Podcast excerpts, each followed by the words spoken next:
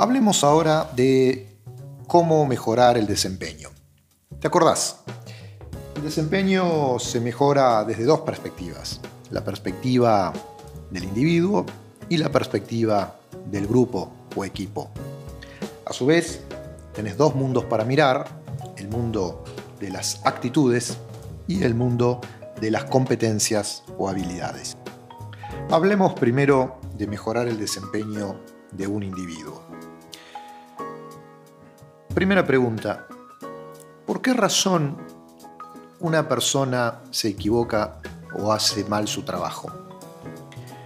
En la vida real te van a presentar un montón de excusas y razones. Te van a explicar por qué algo ha sido mal hecho.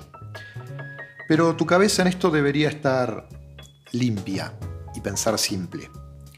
Cuando estás frente a un mal desempeño individual, el mal desempeño solo tiene dos grandes grupos de causas. Dos causas. O falló la actitud, las ganas, o falló la capacidad. Las personas cuando nos equivocamos o hacemos algo mal, lo hacemos solo por dos razones, dicen en el barrio. Porque no queremos hacerlo bien o porque no sabemos hacerlo bien. Y entonces, este es tu primer desafío cuando detectas un error. Hacerte un modelo mental y plantear una hipótesis. La persona en cuestión se equivocó porque no sabía o se equivocó porque no quería. Cada una de estas dos hipótesis te, te van a señalar un camino para la mejora. En cualquier caso, vas a tener que hablar con el colaborador, con la persona. En esto ya has visto el video, has leído el manual, pero es bueno recordarte acá. Si vas a llamar la atención de un colaborador, es muy importante que lo hagas en privado, nunca en público.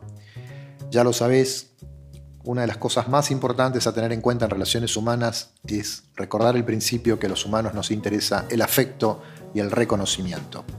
Un llamado de atención, un marcar un error, sobre todo frente a terceros, puede ser humillante y puede ser tomado como un agravio por el sujeto. Entonces, siempre en privado. Segundo, siempre en privado primero. Segundo, cuando llames a la persona, no hables de la persona, habla del hecho, no es la persona lo que está mal, es el hecho lo que está mal y lo que debe ser corregido. Punto uno, llamas en privado. Punto dos, no hablas de la persona, hablas del hecho. Punto tres, manifestas sorpresa. Oh, ¿cómo puede ser que este resultado es lo que se esté observando? Me sorprende de vos, hasta ahí es válido decir. Manifestada la sorpresa, explicás lo que vos esperabas, la expectativa, con unidad de medida, yo lo que esperaba es que el desempeño sea tal en tal momento. Repasemos por las dudas. Llamas a la persona en privado, no hablas de la persona, hablas del hecho, manifestas sorpresa, expones la expectativa y lo que se debería haber observado. Acto seguido lo que vas a encontrar siempre por parte del sujeto, salvo que esté muy entrenado, así que si está muy entrenado vamos a decir la mayoría de las veces lo que vas a encontrar por parte del sujeto es la excusa. Una excusa es una razón que explica un determinado comportamiento o resultado.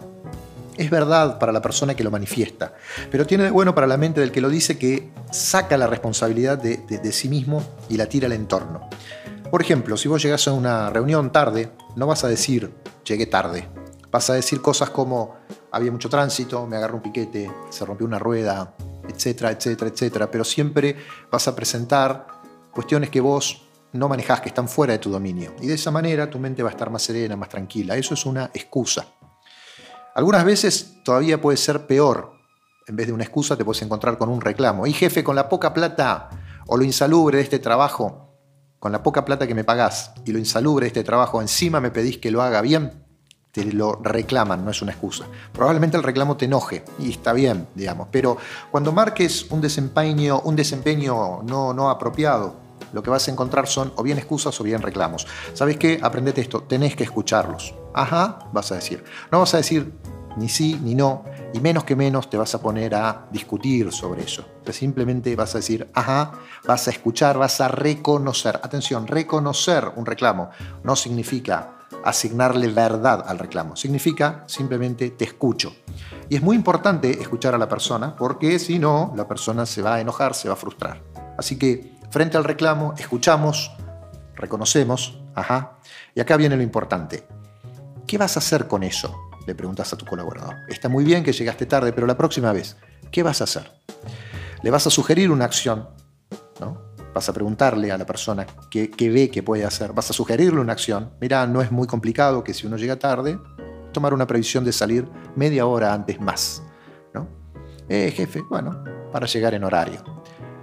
Vas a sugerir una acción, vas a escuchar una acción, vas a hacer un acuerdo sobre la acción y acto seguido le vas a preguntar a tu colaborador, Juan, ¿realmente querés hacer eso? ¿Querés salir media hora tarde? Yo estoy seguro de que, vamos de vuelta, reconocimiento y afecto. Yo estoy seguro de que lo podés hacer.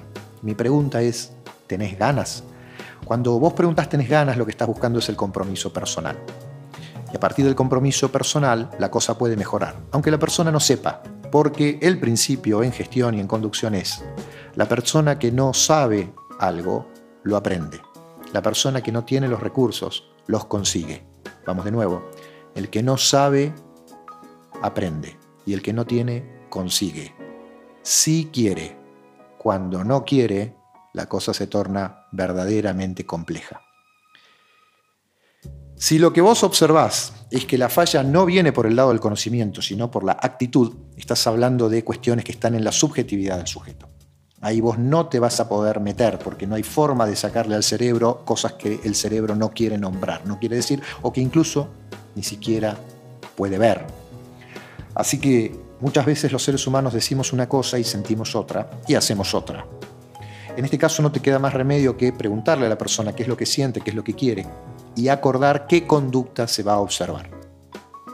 Conducta que vayas a observar. Entonces, si bien vos no te podés meter dentro de la mente para ver la subjetividad, sí podés observar la conducta. Entonces, ¿querés llegar tarde? Bueno, vamos a hablar con los hechos y de ahora en más vamos a observar si tu decir si tu acción coincide. Entonces, frente a el asunto de la actitud, lo que vas a tratar es de identificar conductas que puedan ser observadas y medidas. Acordate en relaciones humanas, afecto y reconocimiento. En el próximo y último podcast te cuento cuestiones para mejorar el desempeño de grupo. Y te marco el error que nunca deberías cometer conduciendo equipos. Te espero en el próximo.